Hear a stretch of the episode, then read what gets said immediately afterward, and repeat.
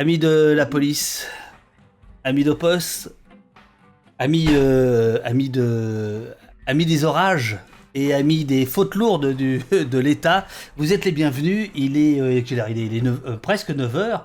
Euh, J'ai l'immense bonheur de recevoir dans quelques instants un dénommé Slim Ben Achour, avocat. Euh, numéro de TOC C1077. Est-ce que j'ai découvert qu'il y avait un site internet de juristes où on, sait tout? Donc on sait quand est-ce que la, date de prestation de serment, par exemple, le 20 février 1995. On va dire c'est un, c'est un, perdreau de l'année, ce, ce, maître euh. Voilà. Alors, ça y est. alors, euh, pour, avec lui, on va, parler, on va parler des contrôles aux faciès, euh, puisque il a fait euh, condamner euh, l'État il y a quelques jours, le 8 juin dernier. Euh, la Cour d'appel de Paris lui a donné raison dans l'affaire dite de la gare du Nord. On va rentrer dans les, dans les détails. À l'instant, alors qu'on faisait les, les essais techniques, j'apprenais qu'il avait, trava- qu'il avait, il était aussi dans le dossier des femmes de ménage de, de l'hôtel Ibis.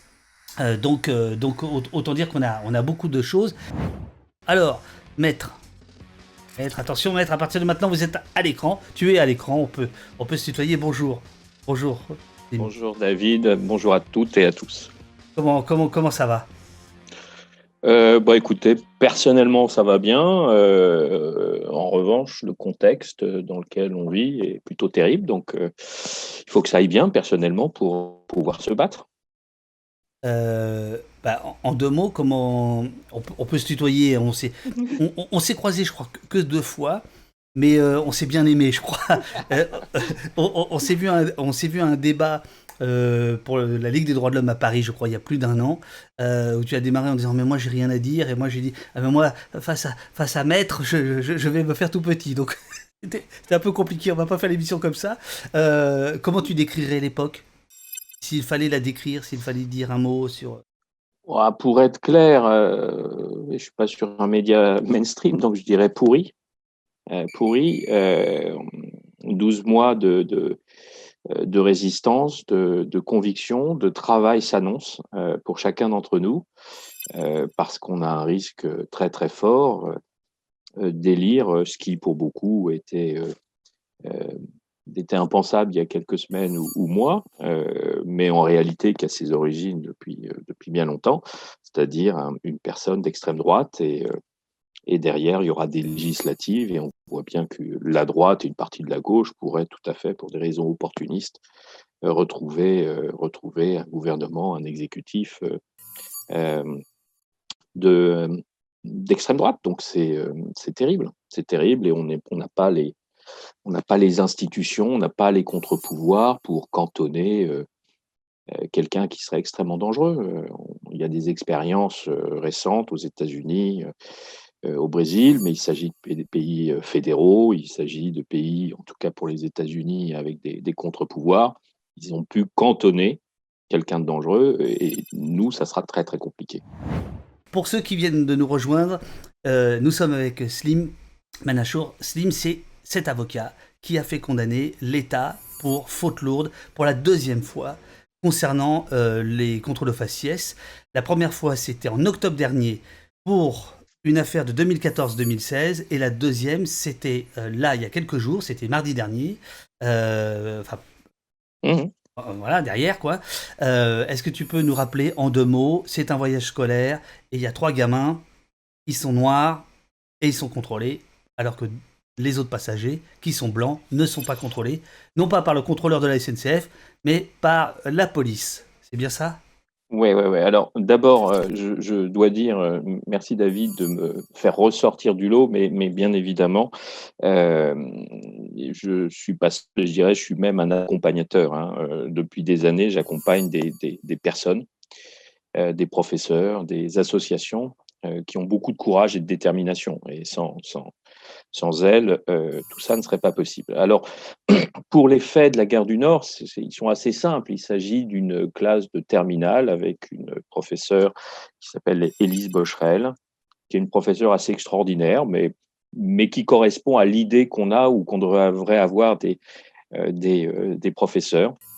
Elle organise une visite scolaire à Bruxelles. Elle amène ses, étudiants voir les institutions démocratiques européennes. elle est prof d'histoire et d'éducation civique. Ils y passent deux jours, une nuit. ils reviennent à Paris fatigués en fin de journée, en soirée, 20 euh, heures.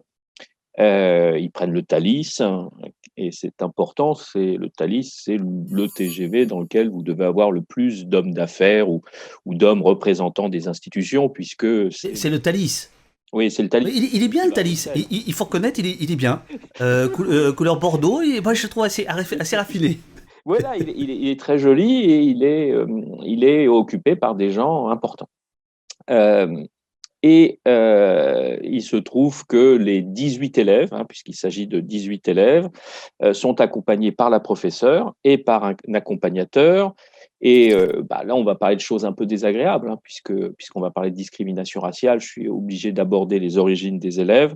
bien Les 18 élèves, les 18 élèves sont des Français dont les ascendants viennent de près, de loin, du Maghreb, d'Afrique subsaharienne, des Comores.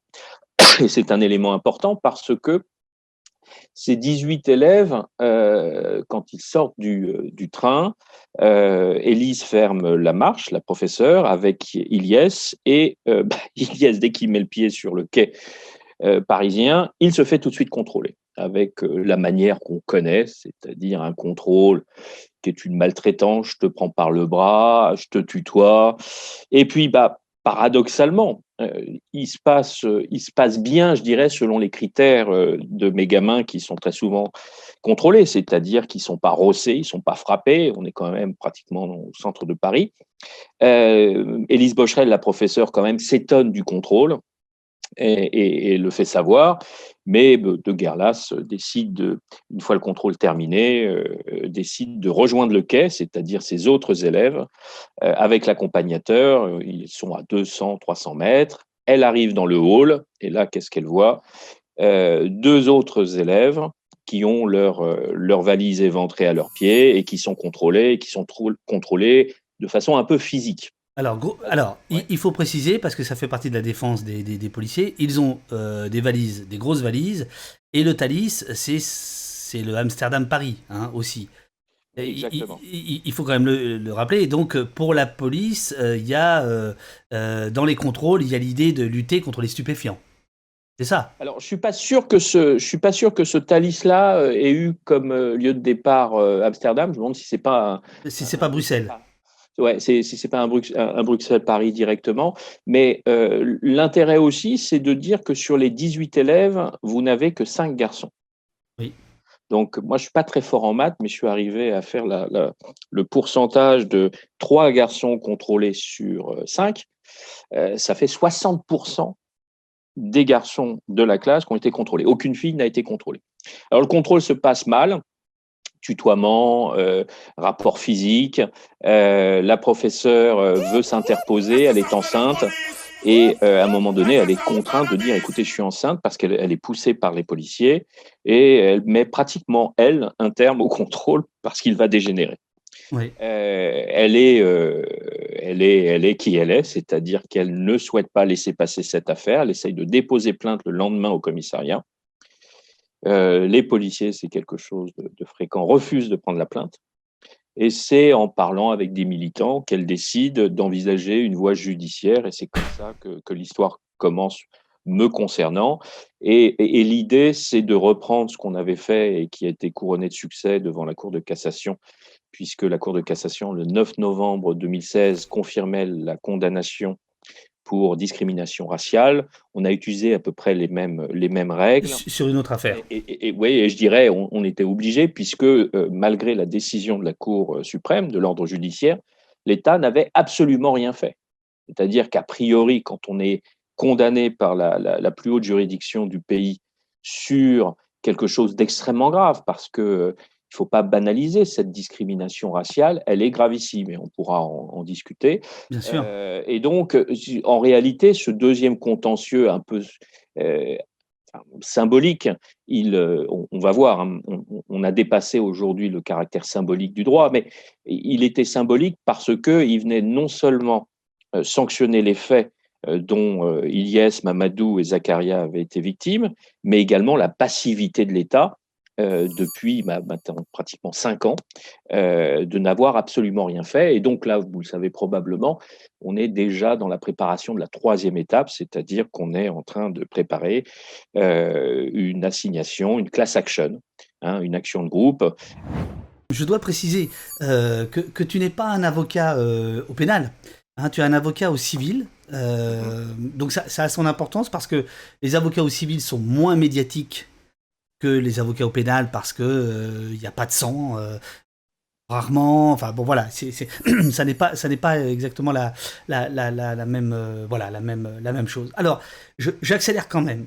Le 8 juin, la cour d'appel finalement sur l'affaire de la guerre du Nord te donne raison, sachant que en première instance vous aviez perdu avec un, un argument qui était assez intéressant, je trouve, que vous avez contourné. Euh, le, juge en première instance vous dit, mais au fond, euh, la plupart des enfants de cette classe sont issus de l'immigration, donc fatalement, ceux qui sont contrôlés sont euh, issus de l'immigration. circuler, il n'y a rien à voir. Et en fait, vous faites appel et vous expliquez Là, je crois que c'est important. Vous expliquez, me semble-t-il, si j'ai bien compris les attendus de, l'appel, que en fait, vous allez prendre exemple non pas sur la classe, mais sur les voyageurs dans leur, entier euh, du train. Et là, on voit que les blancs, bah, ils sont pas contrôlés. C'est ça. Bah, c'est très bien résumé, David. Je ne vais pas être long. Euh, c'est vrai que très souvent, quand on fait un dossier sur le plan technique, hein, la discrimination, euh, alors c'est pas une obligation sur le plan juridique, mais ça sert. Euh, on a recours à la comparaison, une chose assez simple. Et le juge de première instance, en gros, il entendait comparer des populations protégées au sens juridique, c'est-à-dire protégées euh, par des critères illicites par, par la loi, entre eux. C'est-à-dire que il, il a dit, il a écrit que euh, Ilias, Mamadou et Zakaria ne pouvaient pas avoir été victimes de discrimination raciale parce que les 15 autres euh, élèves n'avaient pas été contrôlés. Or, bien évidemment, pour parler de discrimination, il faut comparer euh, les personnes dont on parle, c'est-à-dire là des Français d'origine ou perçus comme tels étrangères, et les gens qui ne sont pas contrôlés. Alors, si on faisait du droit du travail, on parlerait de panel de comparaison. Donc, il fallait comparer avec les gens qui sortaient du Thalys. Et là, l'État avait les moyens. Moi, je suis absolument convaincu que bah, soit il est incompétent, j'aimerais bien parier sur cette hypothèse, soit il a regardé les images euh, de, euh, des vidéos de surveillance et il suffisait d'une simple chose, c'est de regarder, grâce à ces images, qui avait été contrôlé à la sortie du Thalys. Et d'après euh, ce qui a été dit par euh, les élèves, il n'y a que Mamadou, Ilyes et Zakaria qui ont été contrôlés sur, alors un, Thalys, c'est entre 500 et 800 personnes. Alors je reviens sur l'arrêt de la Cour d'appel, puisqu'en fait ce que la Cour d'appel euh, dit, estime, ces éléments, ce que tu viens de donner, constituent des indices de ce que les caractéristiques physiques des personnes contrôlées notamment leur origine, leur âge et leur sexe, ont été la cause réelle du contrôle et mettent en évidence une différence de traitement laissant présumer l'existence d'une discrimination. Ah, ça, c'est la beauté du droit. bon, il y, aurait un mot, c'est racisme. Mais c'est mieux avec des virgules. Euh, quand, quand, tu lis ça, quand tu reçois ça, qu'est-ce que, qu'est-ce que, qu'est-ce que, qu'est-ce que tu penses Qu'est-ce que tu, tu te dis c'est la victoire attendue, c'est ce que. Oui, alors c'est la victoire attendue et en réalité la victoire, elle est comment dire, elle est plus belle que euh, cette attendue, comme tu viens de le, celui que tu viens citer. Parce qu'en réalité, la, cour d'appel vient dire trois choses.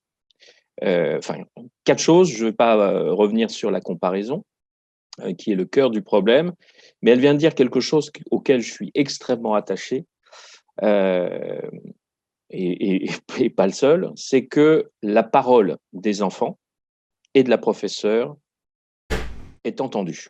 C'est-à-dire que euh, tu le vois dans la décision, elle est, elle est publique cette décision. Hein. D'ailleurs, je pourrais vous, vous, la communiquer.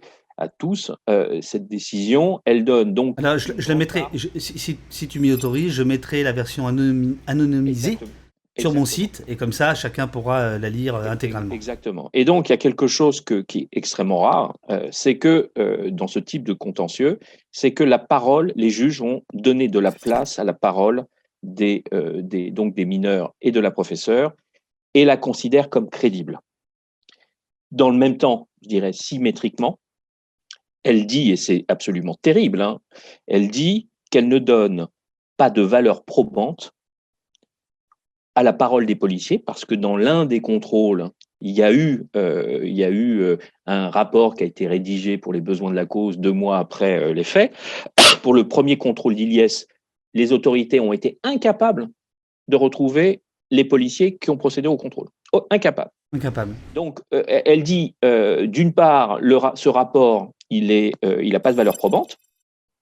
Hein, rappelez-vous quand même que bah, normalement, la parole d'un policier, ben, ça prévaut parce que en général, nous, on n'a pas euh, le citoyen, il n'a pas les éléments pour contester.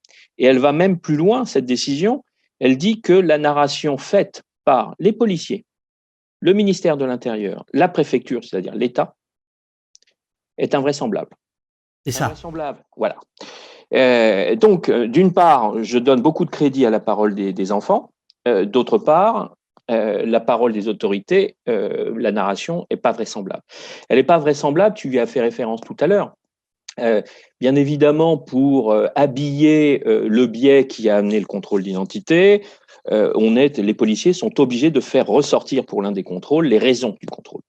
Alors, les, arguments sont, sont ridicules. Premier, premier argument, on ne savait pas que c'était une classe, on pensait qu'ils avaient 25 ans. Alors, on ne sait pas pourquoi, d'ailleurs, un policier, a priori, s'il vous arrête, il veut vous contrôler, c'est qu'il s'est passé quelque chose. Et on ne voit pas pourquoi 25 ans, euh, c'est euh, pire que 18 ans et que dans une classe, euh, c'est très très différent de ne pas être dans une classe puisque ce qui doit encore une fois motiver le policier, c'est une infraction ou un risque d'infraction. Alors, alors excuse-moi, parce que là, je, je, me fais, et c'est toujours un plaisir avec un avocat, l'avocat du diable, ah, puisque le diable aussi a droit à son, son, avocat, il, il, existe quand même dans le code de procédure pénale tout un tas de possibilités pour qu'un policiers te contrôle à la gare du Nord. Euh, il y a. Euh, alors, afin, au fin de rechercher des auteurs d'actes de terrorisme, d'infraction à la législation sur les armes, vol, infraction à la législation sur les stupéfiants. Dans ce cas, les policiers peuvent effectuer des contrôles d'identité indépendamment du comportement des individus visés. Donc en gros, c'est open bar quand même. Voilà, c'est très bien traduit, c'est open bar. Alors vous avez plusieurs motifs, hein, je ne veux pas nécessairement rappeler les motifs d'un contrôle. Vous avez l'équivalent du flagrant délit, vous avez euh, les réquisitions du procureur, ce sont celles dont tu viens de parler. Hein. ils, ont fondé les contrôles d'identité sur des réquisitions et les risques à l'ordre public. Et, donc les réquisitions à l'ordre public, euh, se, se, se, ressemblent un peu. Et, et tu as euh, tu l'as bien résumé c'est open bar mais sur le plan démocratique c'est une catastrophe. Parce que c'est dans cette latitude quel que soit le comportement de la personne. Oui. quel que soit le comportement de la personne euh, en réalité euh, les contrôles d'identité dits de routine ne sont réalisés que sur un type de personne. Hein, moi, je peux en discuter avec des, des, copains qui approchent de la soixantaine ils sont en capacité euh, de vous dire, et, moi inclus d'ailleurs, que je n'ai jamais été contrôlé dans la rue. J'ai été contrôlé une fois en voiture, mais je n'ai jamais été contrôlé. Et moi, je vous parle de Mamadou, Zakaria, Ilyes, ils ont 17, 18 ans, ils ont déjà été contrôlés des dizaines et des dizaines de fois.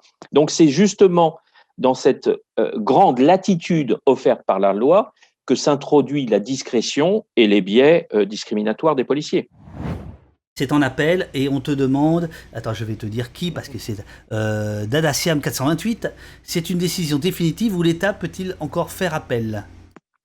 Alors, très bonne question. C'est euh, donc. Non mais attends, attends, attends, attends, Slim, ici, on n'est pas chez les. Il n'y a que des hein. bonnes questions. Ouais. et voilà. Donc. Euh, pardon, pardon. Je, vous prie de m'excuser. Donc non, donc non, non, mais ça n'est pas. il s'agit pas d'un appel puisque là, on était à la cour d'appel. Il s'agit techniquement, mais ça ressemble un peu à ça, on va dire, c'est un pourvoi en cassation, c'est-à-dire ressaisir la Cour suprême, chose que l'État avait fait en 2015, hein, après un débat qui avait été, semble-t-il, terrible entre Madame Taubira et Valls, hein, puisque Madame Taubira avait, avait semble-t-il, expliqué au président de la République de l'époque, Hollande, que tout compte fait, cette condamnation, elle arrivait à un bon moment, puisque les, le candidat socialiste s'était engagé à mettre un terme au contrôle au faciès, et notamment en recourant au récipicé de contrôle. Première mesure d'ailleurs abandonnée en juin 2012. Donc, euh, Madame Taubira avait dit bah, on ne fait pas appel, on ne fait pas de pourvoi en cassation, on est condamné, tant mieux, et on, tire les conséquences. C'est ce que devrait, aurait dû faire d'ailleurs un, exécutif euh, respectueux des droits. Non, c'est la ligne Valls qui a, dominé, et euh, il y a eu un pourvoi en cassation. Et c'est d'ailleurs, et c'est absolument terrible, c'est le, lien d'ailleurs qui montre que tout ne se résume pas au rassemblement national c'est sous euh, la validation de, de, M. Valls, Premier ministre, que euh, est sorti le mémoire devant la Cour de cassation dans lequel l'État français officiellement dit qu'il était naturel de contrôler trois jeunes euh, noirs à, la défense, hein, à la défense, parce que, citant pareillement les réquisitions, parmi les infractions recherchées, il y avait le séjour irrégulier. Et donc, effectivement, contrôler des Noirs, euh, vous avez une plus grande probabilité, selon l'État français, de contrôler des sans-papiers. Ce qui est absolument incroyable au regard de nos principes. Euh, sans même parler de nos frères euh, guyanais, mahorais, antillais. depuis quand, depuis quand être français, c'est une couleur? Depuis quand une, une, police peut s'autoriser ou a des instructions pour contrôler les Noirs et les Arabes au motif qu'il y a un doute sur, euh, sur leur nationalité. Euh, donc vous voyez bien, on, est dans, dans, une affaire en réalité sur les contrôles aux faciès, sur une affaire extrêmement sérieuse qui révèle, par sa banalité et son ampleur, euh, les arrangements de la République avec ses principes. Et avant, je ne veux pas être trop long, mais je tiens à le dire parce que j'ai peur de l'oublier à chaque fois, le contrôle aux faciès, c'est un propagateur du racisme ordinaire les gens qui ne sont pas euh, soumis, eh bien, euh, euh, quand ils voient les gens contrôlés, notamment les jeunes, vous avez une idée des raccourcis qui sont réalisés. Ça, ça contribue justement au pourrissement de l'ambiance actuelle. Alors, tu as dit, il y, a, quatre raisons de se satisfaire de, cette décision. Il y en a une, notamment, c'est le fait que la Cour d'appel a souligné qu'il y avait une importante littérature scientifique sur les discriminations. Euh, elle s'est basée notamment euh, sur le travail de Fabien Jobard, me semble-t-il, du CNRS de 2008, qui avait justement fait de la sociologie d'observation Gare du Nord, Châtelet-Léal. Alors d'ailleurs, je, suis un peu embêté parce que là, on ne parle que de Paris. J'aimerais que, peut-être qu'on aborde aussi cette question-là. Est-ce que le délit de faciès s'arrête Gare du Nord et Châtelet-Léal? Ça, c'est un point. Et voilà, alors peut-être euh, euh, parce que pour l'instant, euh, les actions qui sont menées, les victoires qui sont remportées, sauf erreur de ma part, ça se passe à Paris. Non, David. Non, ah. tu te trompes. Non, les dossiers qui ont été menés jusqu'à la Cour de cassation, c'était sur l'ensemble du territoire français. Hein, il, y avait, il y avait des dossiers à Besançon, à Vaux-en-Velin, à Roubaix. non, non, c'était toute, toute la France. Et alors, sur, la littérature euh, euh, scientifique, euh, qu'est-ce que tu peux nous en dire? Est-ce que, le collectif d'avocats s'appuie dessus à chaque fois? Oui, ouais, ouais. c'est essentiel. D'ailleurs, je tiens à le dire pour ceux qui s'intéressent, bien sûr, je suis absolument convaincu aux problématiques d'état de droit, démocratie et discrimination. sur le plan technique, en France, on n'avait pas grand-chose. Et tout commence en réalité avec l'étude du CNRS de Jobard et Lévy. Euh, et euh, si vous voulez faire du droit de la non-discrimination, les autres sciences sociales que le droit sont indispensables. Il faut aller regarder euh, ce que disent la sociologie, l'anthropologie, les statistiques, parce que le fait discriminatoire est un fait en général opaque. les gens, les acteurs sociaux, quand ils discriminent, a priori, ils le savent, ou s'ils ne le savent pas, ils le sentent, et en tout état de cause, ils ne laissent pas de preuves. Hein. C'est d'ailleurs l'un des problèmes du contrôle d'identité. Et, si vous n'avez pas des associations puissantes et des gens très très déterminés, euh, les autorités peuvent tout à fait dire mais que racontez-vous, monsieur Il n'y a jamais eu de contrôle. Et donc là, tu dis, Là, tu dis que cette euh, cette recherche qui est vieille, hein, enfin qui est vieille, euh, qui est 2009, je crois, elle, fait basculer la justice? Oui, elle fait, elle fait basculer parce que, euh, c'est le CNRS hein, qui fait l'étude, donc autant dire que c'est pas n'importe qui. D'autre part, euh, elle est peut-être, elle est pas si âgée que ça, mais elle est, euh, elle a fait des petits, en, d'autres termes. Vous avez des études du défenseur des droits, vous avez des, études, des, des, études réalisées par Human Rights Watch, et puis vous avez aussi des instances européennes ou internationales. vous avez aussi, et ça c'est essentiel, ça apparaît peu dans les décisions de, justice, mais l'État français a reconnu à Genève à deux reprises euh, qu'elle avait un problème de contrôle aux faciès et elle s'engage, euh, elle s'est engagée à deux reprises devant la communauté internationale d'y mettre un terme à ce scandale. Donc, vous avez, il y a une littérature très importante et il y a une littérature, mais ça tu le sais, David, il y a une littérature aussi très importante dans d'autres pays, notamment au Canada, aux États-Unis, euh, c'est-à-dire que la problématique du policing, on n'a pas de terme en français, de, faire de la police, euh, est quelque chose qui touche maintenant euh, la France, mais qui est assez vieux dans d'autres pays. Oui, absolument, absolument. Est-ce que par exemple les, auteurs de cette étude que, je, montre là à l'écran, Fabien Jobard, donc alors lui bien connu de nos services, René Lévy et d'autres, est-ce que ce sont des gens qui, que tu fais citer, qui, viennent témoigner, ou, euh, ou c'est dans les annexes enfin, Comment un avocat utilise le travail de chercheur? Alors, tu l'as mentionné tout à l'heure, c'est, je dirais, l'intérêt et, la faiblesse euh, des procédures civiles. Alors, on fait des procédures pénales, notamment dans, Paris 12, parce que les faits étaient graves, il y avait des violences. On, a recours au pénal quand, on a, euh, quand il faut, en réalité. Mais tu as raison, pour faire évoluer les, structures, pour faire évoluer les choses, euh, on a décidé de euh, faire du civil parce que faire du pénal, ça aurait voulu dire poursuivre les policiers. Hein, et ça n'avait pas de sens pour nous. Euh, donc, on, fait du civil. Et le civil, alors là, sur le plan procédural, c'est un peu frustrant si on a l'idée que l'avocat est un avocat au pénal. Tu, tu, tu invites, j'imagine, souvent des pénalistes. Hein. Il y a Arié, il y a Bouzeroux. et, donc, il y, a, il, y a toute une, il y a toute une procédure. Ah, euh, Alimi, il a un peu son, il a un peu son serviette ici. Il va falloir que ça se calme. Non, je rigole, je rigole, je rigole. Arié fait un travail absolument extraordinaire. Heureusement qu'il est là. non, il y en a d'autres. Il y a Raphaël Kempf qui est venu aussi.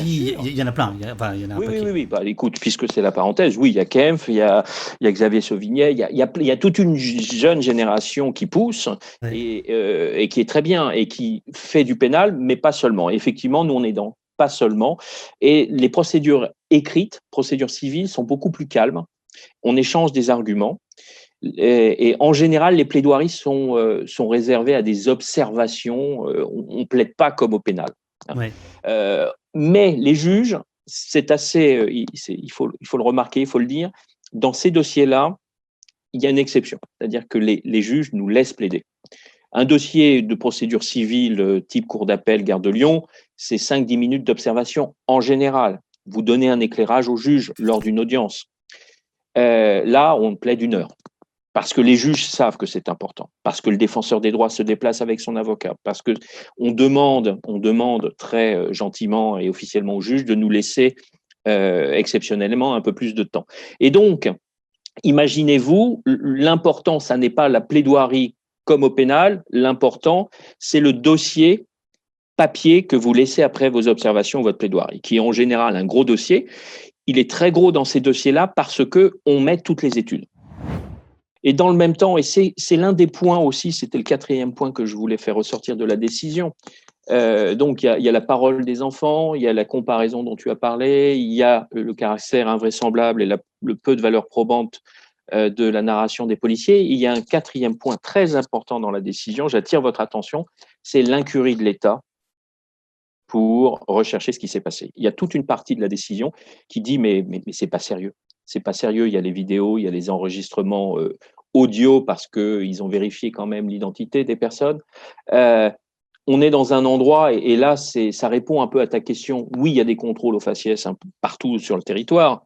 Euh, mais le dossier de la gare du Nord, il est un peu exceptionnel en, en ce que c'est un endroit qui est médiatisé, au sens où il y a beaucoup d'images. On peut tout savoir en réalité. On peut tout savoir. Absolument. Euh, Voilà. alors, alors, il faut rentrer dans les, un petit peu dans les détails, c'est-à-dire que la, cour d'appel euh, dit à la préfecture. Euh, d'ailleurs, il y a une question là-dessus euh, de, de, de, Rachid de Ragben que je salue. Est-ce que ce sont des agents des douanes qui ont fait le contrôle ou la police nationale qui assure l'ordre public sur les quais? De quel des Police, nationale. Voilà. Euh, et, donc la, cour d'appel, ce qu'elle euh, ce qu'elle dit, c'est euh, bah, vous auriez pu, vous la préfecture, vu qu'il y avait une plainte qui a été déposée rapidement, vous auriez dû garder les vidéos, c'est ça. Et vous les avez pas gardées comme par hasard.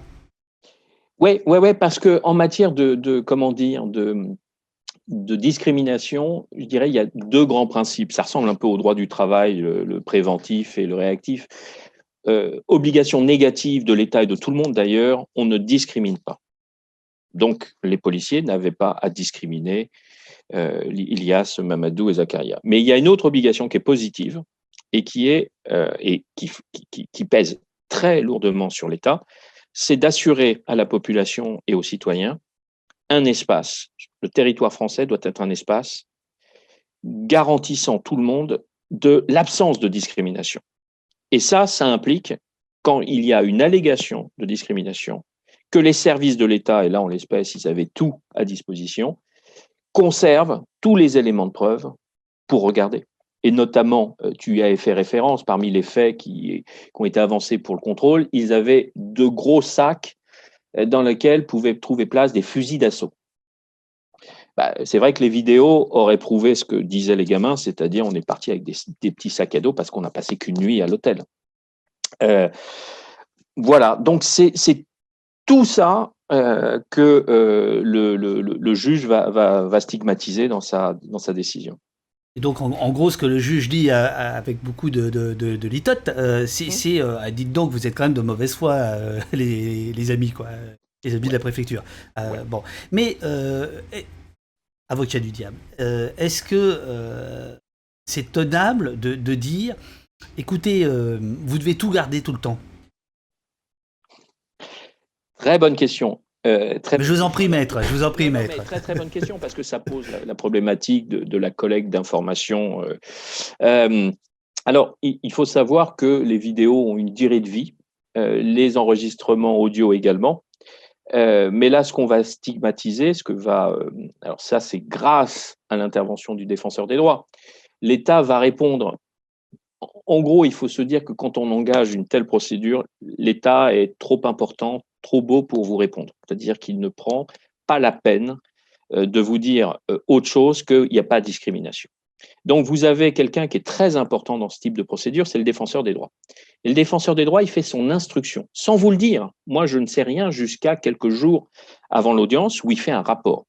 Et juste quelques jours avant l'audience, il m'envoie des pièces, et ces pièces, c'est les communications qu'il a avec l'État.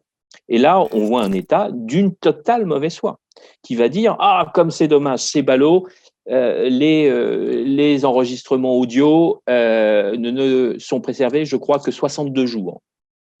Bah, oui, mais enfin, dès quelques heures après le contrôle, grâce aux réseaux sociaux, les autorités, et c'est prouvé, hein, il y a eu des échanges, s'inquiètent de l'allégation proférée par la professeure et plein plein de gens sur les réseaux sociaux. En tout état de cause, une semaine ou 15 jours après les faits, il y a une mise en demeure de l'avocat que je suis. Et il y a une assignation. Et pendant toute cette période, ils ont les preuves et ils les gardent pas. Donc, le juge a regardé justement la chronologie et dit, mais attendez, vous dites aux défenseurs des droits que toutes les, tous les éléments sont écrasés, allez, on va dire un peu plus de deux mois après les faits. Mais Ben Achour, il vous a écrit, il a signé avant l'expiration de ce délai de deux mois. Donc, pourquoi vous ne lui avez rien donné?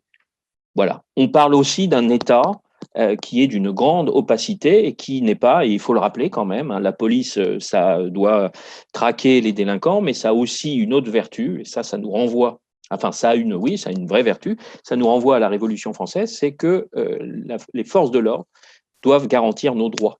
Et donc, très souvent, le boulot d'un policier, c'est à la rigueur de se promener dans les rues de Paris ou ailleurs, hein, de s'assurer que tout va bien, et surtout de ne pas me contrôler quand je ne fais rien du tout. Hein, les objectifs, on pourra en parler, des policiers doivent changer.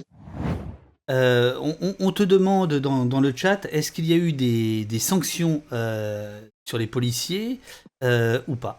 Ah, le sourire en dit long. Bah, je suis incapable de, vous répondre. Donc la, bonne réponse, c'est je ne sais pas. Euh, maintenant, vu mon expérience, je vous dirais que ça m'étonnerait euh, fortement qu'ils aient été, euh, sanctionnés parce qu'ils suivent des instructions où on tolère ce type de comportement. question de, de Nag, Nagbava. J'ai le souvenir qu'une discrimination est démontrée avec des présomptions. Mm. on démontre que l'État a discriminé et c'est à l'État de démontrer que ce n'est pas le cas. Ai-je raison? Alors, j'ai pas entendu la deuxième bah, partie. C'est à l'État de démontrer qu'il n'y a pas eu euh, discrimination. C'est ça?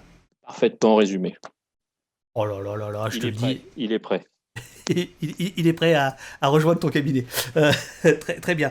Alors, euh, de manière plus, plus générale, on va, sortir de, ce cadre-là, puisqu'il nous reste 20 minutes. Je voudrais qu'on aborde quand même euh, le, le, la, comment on appelle ça en français, la class action L'action de groupe.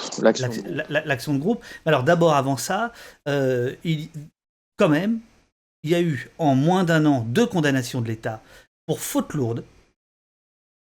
Est-ce que c'est si important que ça? Je, veux dire, en dehors du fait que là, on est, on, est 600 à, t'écouter, à regarder, à se satisfaire de ça, j'imagine, pour la plupart. Mais est-ce que, euh, est-ce que toi, le, toi, l'homme de loi, tu crois vraiment que c'est par la loi que les choses peuvent changer? Euh, Est-ce que ça nous apprend la patience? Est-ce est-ce qu'il faut savourer cette victoire? Est-ce qu'il faut sortir le champagne? Est-ce que si je te dis, il y a eu quand même assez peu d'articles? Sur cette deuxième condamnation. Et puis la troisième, que tu ne manqueras pas de remporter, il y en aura encore moins. Euh, voilà, je ne veux pas désespérer Biancourt, mais, ni Benachour, mais... non, mais tu, poses une vraie question et euh, je ne veux pas être dans une relation bilatérale avec toi parce que je, connais un peu ton parcours. Je sais que tu as travaillé ailleurs. ce que je note, euh, c'est qu'en France, ta, question, elle, pour moi en creux, en tout cas ma réponse, c'est que on n'a pas de culture juridique. On n'est pas élevé en France avec euh, avec euh, avec l'idée que euh, on a des droits fondamentaux. Hein. je veux dire, les, les, principes de 1789, ils sont, ils sont étudiés à l'école et très peu étudiés dans, dans, un cadre historique, mais sur nos droits à nous, sur nos droits à nous, je note que on ne connaît pas nos droits. Moi, je me souviens, j'ai été un peu assistant euh, professeur euh, euh, en CP en Californie à une époque, quand j'embêtais un gamin de 5-6 ans et il me parlait du cinquième amendement, c'est-à-dire je fais ce que je veux, quoi, ou il me parlait de la Constitution américaine. Et j'étais éberlué parce que ça, ça n'existe pas dans mon pays.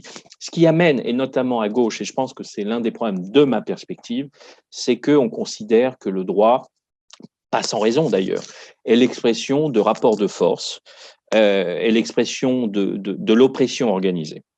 Euh, il n'empêche que euh, cette, cette critique, moi je ne peux pas la porter parce que j'ai fait, je suis dans une forme de conflit de logique ou d'intérêt, j'ai décidé d'être avocat. Euh, pour être totalement intime avec vous, j'ai décidé vraiment de me mettre sur les discriminations. Euh, alors j'étais déjà sur les discriminations, mais de façon un peu massive après la mort de Ziad Bouna. C'est-à-dire que euh, qu'est-ce que je peux faire en tant que juriste? Et je pense que tout le monde doit se poser la question en tant que citoyen, mais en tant que professionnel. Toi, tu es un réalisateur, tu es un journaliste, tu fais des choses. Je pense qu'on doit tous se poser cette question. mon, premier film, c'est sur les émeutes. Mon premier film, c'est sur les émeutes. Hein. Donc, euh, je, pense que toute profession peut nous amener à, euh, atteindre nos objectifs euh, d'idéaux républicains au sens noble du terme. et donc, moi, en tant que juriste, ce que je peux vous dire, c'est que on a, on a les règles de droit pour changer la société. C'est vrai que mon, mon motto, il est assez simple, c'est de faire la révolution en appliquant simplement le droit. Alors, y y a, je comprends bien qu'il y a une forme de paradoxe, peut-être un peu bourgeois, un peu mou du genou, euh, mais il se trouve que euh, l'article premier de la Constitution française, euh, c'est l'égalité et la non-discrimination. Je veux dire, placé tout en haut de l'édifice républicain, c'est l'égalité. Et, et, donc, ça dit quelque chose de, à mon avis, David Dufresne, de ce qu'il fait par rapport à tout ce qu'on estime républicain aujourd'hui, qui est dévoyé. Et donc, moi, je trouve que c'est un, magnifique projet. Et quand je vois Mamadou, j'étais encore hier avec lui, 19 ans, bah, non, mais je, te posais plus la question de, de, l'efficacité, c'est-à-dire que. Ouais, oui, alors là, ben, c'est le lien, pardon. Je, voulais dire ça parce que c'est pour moi une vraie caractéristique culturelle. Euh, alors maintenant, on a une autre révolution, euh, une autre révolution, mais procédurale, euh, que je crois que tu connais, certains d'entre vous connaissent, qu'on a eu le plus grand mal en France à faire accepter, qui est, je vais le dire en anglais parce que c'est en anglais que ça prend toute sa dimension, parce que notre imaginaire, il est plus si aux séries américaines qu'à la réalité aujourd'hui, la class action. Ça pour vocation, je dirais que pour le résumer, ça a deux vocations. Première vocation, je n'ai pas besoin, comme dans le dossier par exemple des Shibani, qui étaient 850, de faire 850 dossiers. Alors, il se trouve que je n'étais pas l'avocat des Shibani, je représentais le DDD dans ce dossier, mais dites-vous que les avocats et les juges ont souffert. Le DDD, c'est Didier Deschamps ah. euh, Et Denzema. Non, c'est c'est euh, tout bon, euh, voilà, enfin, c'est. Dites-vous qu'un dossier collectif jusqu'à il y a peu de temps, c'était une multitude de dossiers individuels. Donc, sur le plan procédural, c'était une catastrophe. Donc, ça veut dire maintenant venir avec très peu de dossiers et dont on, va dire aux juges que ces dossiers-là illustrent la réalité de centaines, milliers, centaines de milliers, voire de millions de Français ou, de gens qui sont d'ailleurs pas français mais qui vit sur le territoire français. Ça, en gros, cette action de groupe qu'on est en train de mener sur euh, des dizaines de dossiers, ben, on va parler de la réalité de millions de personnes. J'aime dire millions parce que euh, c'est peut-être des centaines de milliers qui sont contrôlés, mais indirectement, ça change la vie des frères, des sœurs, des copains, de papa, de maman, de l'environnement. Donc, c'est des millions de personnes. Et puis, je parlais de ce propagateur du racisme. Mm-hmm. Deuxièmement, et là, elle est là la révolution, euh, et qui fait que je suis prêt à me battre avec chacun d'entre vous si vous n'êtes pas d'accord, c'est que pour la première fois en droit français, d'un point de vue collectif, on ne demande plus de sous. On a la possibilité de dire, moi je veux pas d'argent, parce que c'est quelque chose de gérable hein, euh, pour l'État. Il est condamné à, je crois, à 1500 euros de dommages intérêts dans le dossier de Mamadou, Ilias et Zakaria. Là, on va demander au juge de faire injonction à l'État de faire une réforme des contrôles d'identité. En gros, de leur activité professionnelle. Ça veut dire quoi? Ça veut dire imposer par le juge euh, le récipicé de contrôle, imposer des formations, une formation plus longue, une formation aux droits fondamentaux, une formation à la non-discrimination, avoir une instance impartiale et indépendante traitant des problématiques de discrimination et de violence policière. alors, alors ça, ça, ça va prendre combien de temps? Admettons, ça, vous, vous, êtes sûr de gagner? Non, vous n'êtes pas sûr de gagner. Ah, mais moi, je suis sûr de gagner. évidemment, évidemment. Mais, je, veux dire, à l'heure où on se parle, à 9h46, euh, cette injonction faite à l'État n'est pas garantie pour l'instant. Il va tout faire pour, vous allez tout faire pour. Ah, ben bien sûr. voilà. On, euh, va tout faire, oui. Et ça, ça prend combien de temps? Disons bah, ça, prend le temps de la justice. Donc, c'est un temps qui est compliqué.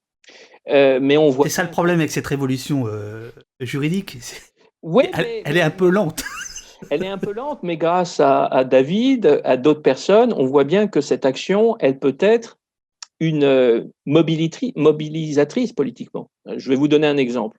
Il y a eu une class action sur les contrôles d'identité à New York euh, à la fin des années 2000 et qui a débouché sur une condamnation de la police de New York et la ville de New York en 2013, avec euh, injonction de réformer la police. Vous avez au cours de l'année 2013 une élection euh, municipale. Le gars qui est tout derrière dans, la campagne, qui n'y arrive pas, il s'appelle De Blasio. Et De Blasio, pour des raisons totalement, euh, je dirais, personnelles, euh, d'une grande sincérité, a décidé de faire de sa campagne une campagne ayant comme cœur la lutte contre la discrimination raciale à New York. Mmh mmh ne pas aller plus loin, le gars, six mois plus tard, il devenait maire de New York.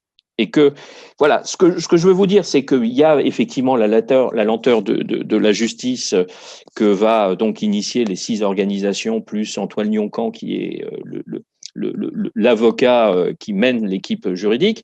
Ça, je dirais, c'est notre boulot. Et puis il y aura tout ce qu'il y a autour. Et, là, je dirais aussi, c'est un peu comme euh, c'est ce que je, ma mention sur sur l'ambiance. Euh, chacun d'entre nous aussi a une responsabilité. Et euh, j'ai pas de doute sur le fait que les gens qui nous écoutent aujourd'hui sauront se mobiliser sur des bonnes nouvelles comme celle-là. Je viens de mettre à, l'antenne euh, le site Maru Mes Droits, campagne de soutien à la première action de groupe. C'est ça le. Euh, quand tu seras à l'hôtel de ville, quand tu seras maire de Paris, hein, tu diras pas classe action, tu diras action de groupe. Non, je rigole. Euh, à la première action de groupe contre les contrôles aux faciès, on est d'accord, c'est ce, cette organisation, qui est une association, je crois, qui regroupe différentes ONG euh, par, lesquelles passe euh, cette campagne, on va dire. Oui, oui, je vous encourage tous à aller sur le site Maru Mes Droits, parce qu'on explique tout sur, sur l'action de groupe la technique, euh, toutes ces questions juridiques, judiciaires, mais les questions aussi de mobilisation. je, mettrai, je mettrai la vidéo de, de, six minutes après. Moi, ça me permettra de faire une pause à la fin de notre, notre entretien où tout est expliqué. Voilà. Bah, voilà, c'est parfait. Alors c'est maintenant, euh, il y a, effectivement, c'est une des caractéristiques de l'action de groupe, ce ne sont pas des personnes euh, physiques qui vont mener l'action. Par la loi, on est obligé de passer par des associations. En travail, c'est des syndicats, mais là, c'est des associations. Alors, vous avez euh, Pas à Pas de Belleville, vous avez MCDS de Paris, vous avez Réagi de Villeurbanne, vous avez Human Rights Watch vous avez Amnesty International et vous avez Open Society Justice Initiative. Donc on a un mix d'organisations, de grosses, petites organisations nationales, internationales. Et, voilà. D'accord. Euh, donc je, je, je, je, montre le, le, site et chacun pourra aller le voir. Riel nous a mis, euh, euh, nous a mis le, lien dans le, dans, le chat. Est-ce que le débat finalement aujourd'hui euh, n'est pas dans l'idée euh, oui ou non, c'est un, une discrimination systémique? Hein, ce terme qui revient beaucoup. Euh, est-ce que c'est ça que vous voulez démontrer? Est-ce que c'est démontrable? Est-ce que c'est le bon levier pour essayer de modifier les choses? Est-ce que la question du système est vraiment la question importante? Et est-ce que toi, tu parlerais de discrimination systémique, voire de racisme d'État? Euh, bon, dans mon loto, il me restait que cette case-là. C'était systémique, il fallait que je le place. Donc, je te remercie, David. Non, parce que je, m'en voulais, je, savais que j'avais oublié un mot sur, sur l'action de groupe. Et le mot, il est fondamental. Euh, on, est, on est là pour ça. On est là pour ça. Non, non, mais le contrôle au faciès, c'est un problème systémique qui requiert qui demande une solution systémique. Et la solution systémique, c'est justement l'action de groupe. Donc, oui, c'est euh, systémique. Euh, parce que c'est au-delà de la relation bilatérale entre un policier et, euh, une personne. Il s'agit en réalité d'une organisation avec son histoire, avec ses objectifs, avec sa culture. Bien évidemment, il s'agit de système, Là encore, tu es bien placé, David. Tu sais que dans beaucoup de pays, on n'a aucun problème à parler de discrimination systémique. Même le, le, premier, euh, le premier magistrat euh, des États-Unis, enfin le, président des États-Unis, euh, aucun complexe à en parler. D'ailleurs, son premier décret exécutif a été la discrimination systémique, c'est-à-dire qu'il a, a signé un document dans lequel ils sont en train d'auditer, ils vont auditer, ils sont en train d'auditer dans les institutions fédérales américaines leur fonctionnement parce qu'on doit mettre un terme aux discriminations racistes et sexistes systémiques. nous, en France, on sait que c'est un mot qui, qui, est, qui est un gros mot, euh, ce mot, nous, on l'utilise depuis pas mal de temps avec les actions de groupe en, matière de droit du travail, avec mes amis euh, avocats et avocates. Euh, il y a eu une avancée incroyable entre la mort de George Floyd et la manifestation du comité Traoré. C'est les observations de Jacques Toubon dans le dossier du 12e arrondissement de Paris concernant des violences en direction de, mineurs. et dans ces observations devant le tribunal, euh, Jacques Toubon dit que les policiers ciblent les jeunes, qu'il s'agit d'un harcèlement discriminatoire et de discrimination systémique. Voilà, il s'agit de discrimination systémique comme on a des discriminations sexuelles dans les entreprises, l'évolution de carrière, l'évolution de rémunération des femmes en général. Sont moins favorables que celles des hommes. Elles ne sont, pas, sont pas égales. Et donc, il s'agit d'un système. Et un système n'a pas besoin, c'est pour ça qu'il faut se décontracter sur le thème. on a le sentiment que la discrimination systémique, c'est honteux, c'est inacceptable, ça l'est, mais c'est aussi le fruit de, de notre histoire, de notre société. Et donc, il faut se relaxer et se dire que oui, il y a des discriminations systémiques. On n'a qu'à voir comment euh, la répartition de la richesse, euh, des territoires, euh, de la face, des comportements en France. Voilà, enfin, ça me paraît, ça me paraît une évidence. et effectivement, c'est, c'est aujourd'hui notre combat. La discrimination, le contrôle aux faciès, tu le traduis parfaitement, c'est une discrimination systémique au sens juridique du terme en réalité, il y a un lien entre les conditions de travail des flics et le contrôle aux faciès. Euh, beaucoup d'entre eux euh, ne trouvent plus de sens à leur boulot, savent que, et on pourrait parler des statistiques, euh, les hit rates, c'est-à-dire quel quels sont les fruits des contrôles d'identité en France, c'est pratiquement, zéro.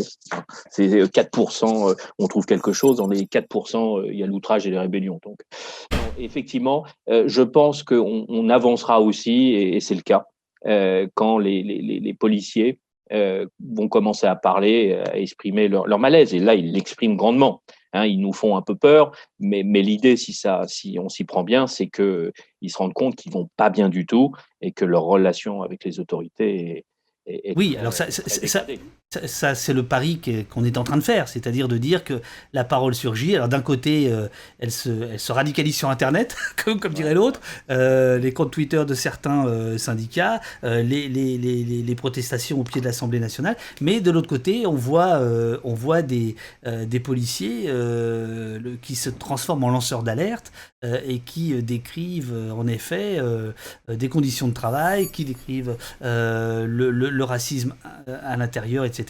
Et ça, cette libération de parole, elle est tout à fait inédite. Elle est tout à fait inédite.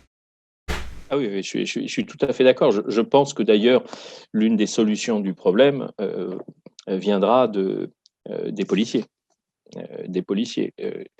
c'est quand même une grande muette, hein, et, les gens commencent, les policiers commencent à parler, euh, tu as raison, il y a ces statuts de lanceurs d'alerte qui commencent à, les chatouiller. On voit bien qu'il y a une réflexion. Euh, euh, voilà, je pense que leur culture telle qu'elle existe et leurs relations institutionnelles ne peuvent plus perdurer. C'est plus possible. Et c'est pour ça que, alors ça c'est l'aspect positif ou, une version positive que je veux avoir de la situation, c'est que euh, voilà, qui sont en crise. Euh, et, donc beaucoup, hein, en tout cas moi je le, vois, beaucoup, beaucoup de policiers ne trouvent plus de sens à ce qu'ils font. Je, reviens, et ce sera peut-être ma dernière question, je reviens à ton, à ton idée de révolution lente, euh, révolution tranquille, qui, qui, est donc le recours au droit, la justice, etc. le petit souci, c'est que, et ça revient tout début de notre entretien, c'est qu'aujourd'hui, on a une contre-révolution qui est quand même à l'œuvre, on a une réaction euh, judiciaire, enfin, euh, plus, plus, exactement euh, législative. C'est-à-dire, on est en train aujourd'hui d'empiler des lois qui sont totalement réactionnaires et qui ne vont pas vers des, des, des, victoires futures, me semble-t-il. Et donc là, comment tu gères, comment vous, ensemble, vous gérez ce paradoxe? C'est-à-dire d'utiliser un outil dont on sent qu'il est en train d'être transformé de plus en plus pour ne pas servir à ça, justement. Quand, par exemple, on entend des, députés, des députés nous expliquer qu'il faut toucher à la Constitution, et non pas euh, pour euh, plus de liberté, mais au contraire dire bah, ça commence à être un peu lourdin, c'est un, peu contraignant, est-ce que euh, tu ne, tu ne, y a pas un risque là à, croire en, la justice comme le recours pour changer les choses? Non, non, non, non. Bien, bien évidemment, je suis pas. Alors, j'aime je suis pas totalement naïf. Euh, je... non, mais ta, question, ouais, est très très bonne. Je, pense que le droit, euh, en tout cas, ce que je fais euh, et d'autres, hein, c'est pas l'alpha et l'oméga, c'est complémentaire. Il faut agir sur tous les tous les tous les leviers. bon, maintenant, quand tu vas sur nos méta-principes. Enfin, enfin, une démocratie, Montesquieu, c'est trois pouvoirs. Tu vois qu'en France, on a un pouvoir exécutif hypertrophié, avec une police hypertrophiée, avec un parlement qui est une caisse enregistreuse. Et on n'a même pas un pouvoir judiciaire, on a une autorité judiciaire. Donc on est même, on est dégradé en termes de, qualité démocratique. Et je crois vraiment que à notre petite échelle, le droit, alors je vais être très prétentieux, la class action, c'est pas une petite échelle. C'est pour moi de faire euh, du droit et euh, du droit, du droit très très euh, très républicain qui est de nature à permettre à tout le monde de reprendre confiance. quand même, le droit nous permet de dire aujourd'hui euh, on a le sentiment, enfin ceux qui utilisent les grands mots de république, de laïcité, sont des gens qui dévoient ces principes-là et qui nous amènent vers la catastrophe. Moi, je suis absolument convaincu que ce que tu fais, David, ce que beaucoup d'entre vous, j'imagine, font, ce que je fais, va dans le bon sens. Je me dis que euh, des gens qui sont alertes et de plus en plus alertes vont pouvoir à un moment donné avoir une forme de dénominateur commun et empêcher la catastrophe et reconstruire quelque chose ou construire quelque chose qui, en tout cas sur les thèmes sur lesquels je travaille, on voit bien que la problématique, c'est l'incapacité de la France, de ses institutions, une partie d'entre nous, à accepter qu'il euh, y ait des jeunes Français dont les parents et les grands-parents euh, sont issus des anciennes colonies. Euh, on voit bien que ça, crispe, d'ailleurs comme aux États-Unis avec, Trump, ça, crispe. Voilà, ce pays change. Et d'ailleurs, le, raffinement, alors ça existe un peu partout, mais particulièrement en France, le, raffinement français, c'est de cette, voix raciste, sexiste, d'exclusion, elle est portée très souvent dans les médias par des fils d'immigrés. Hein, euh, donc c'est, euh, on voit bien qu'il y a quelque chose. Quand je disais pourri, il y a quelque chose de pourri. Mais je sais bien que en réalité, la République, c'est plus Mamadou, c'est plus Zakaria, c'est plus euh, N'Golo Kanté que euh, des gars dont je ne vais pas citer le nom qui, euh, qui sont sur, sur les médias mainstream à longueur de, journée. D'ailleurs, que je ne regarde pas parce que je ne veux pas me déprimer et je veux me concentrer sur mon boulot. Donc, il y a de l'espoir. encore une fois, l'exécutif, ce n'est pas une solution pour moi. Le Parlement, c'est compliqué. Il reste plus que l'autorité judiciaire. On fait ce qu'on peut, mais l'autorité judiciaire, si c'est faire du droit tout seul dans son coin, ça ne sert pas à grand-chose. Et, je me dis que bah, euh, si dans l'exécutif, si dans le euh, parlementaire, si dans le, dans, dans, dans, le, euh, dans le pouvoir judiciaire, eh ben, on bouge. Et puis j'oublie le quatrième pouvoir, David, tu vois, comme quoi je vais bien terminer. il, faut, il faut que des David Dufresne et des, des gars ça se, ça se démultiplie. Ça se démultiplie afin que de lever le niveau de conscience. Non, non, non, mais attends, d'abord, il y a, y a il y en a beaucoup, tu le sais très bien. Il y a, depuis, depuis 20 ans, 30 euh, ans, il y avait le MIB, il y a, il y a eu, il y a eu plein de collectifs. voilà. Après, euh, voilà, il y a, il y a, la question de la médiatisation, mais ça c'est autre chose. Mais en fait, il y y a quantité de gens, voilà, qui. Mais, mais je suis, je suis d'accord, mais on n'atteint pas une masse critique. On atteint, non. Voilà, c'est pas bien évidemment, j'ai oublié de le dire, merci, mais ce qu'on fait sur le plan juridique s'inscrit dans un mouvement qui a 50, 60 ans. Euh, mais c'est vrai que notre particularité, c'est d'utiliser un peu plus le droit de façon proactive. Hein, on n'est pas en défense pénale quand les militants sont attaqués. Là, on va attaquer le, cœur du pouvoir. Mais euh, moi, je, pense, pour tout vous dire, si j'ai juste 30 secondes, euh, en 2016, euh, bah, du fait des, discussions que je pouvais avoir avec des associations, je leur posais la question euh, de savoir quels, étaient les préparatifs en termes juridiques qu'ils pouvaient mettre en place si Le Pen était élu. L'idée ne me venait pas de nulle part. Euh, aux États-Unis, élection de Trump le 8 novembre 2016, il prend le pouvoir en janvier, fin janvier 2017. Les associations, les militants, les citoyens, les universités se sont mobilisés pour faire des recours judiciaires qui ont été déposés le jour de son élection.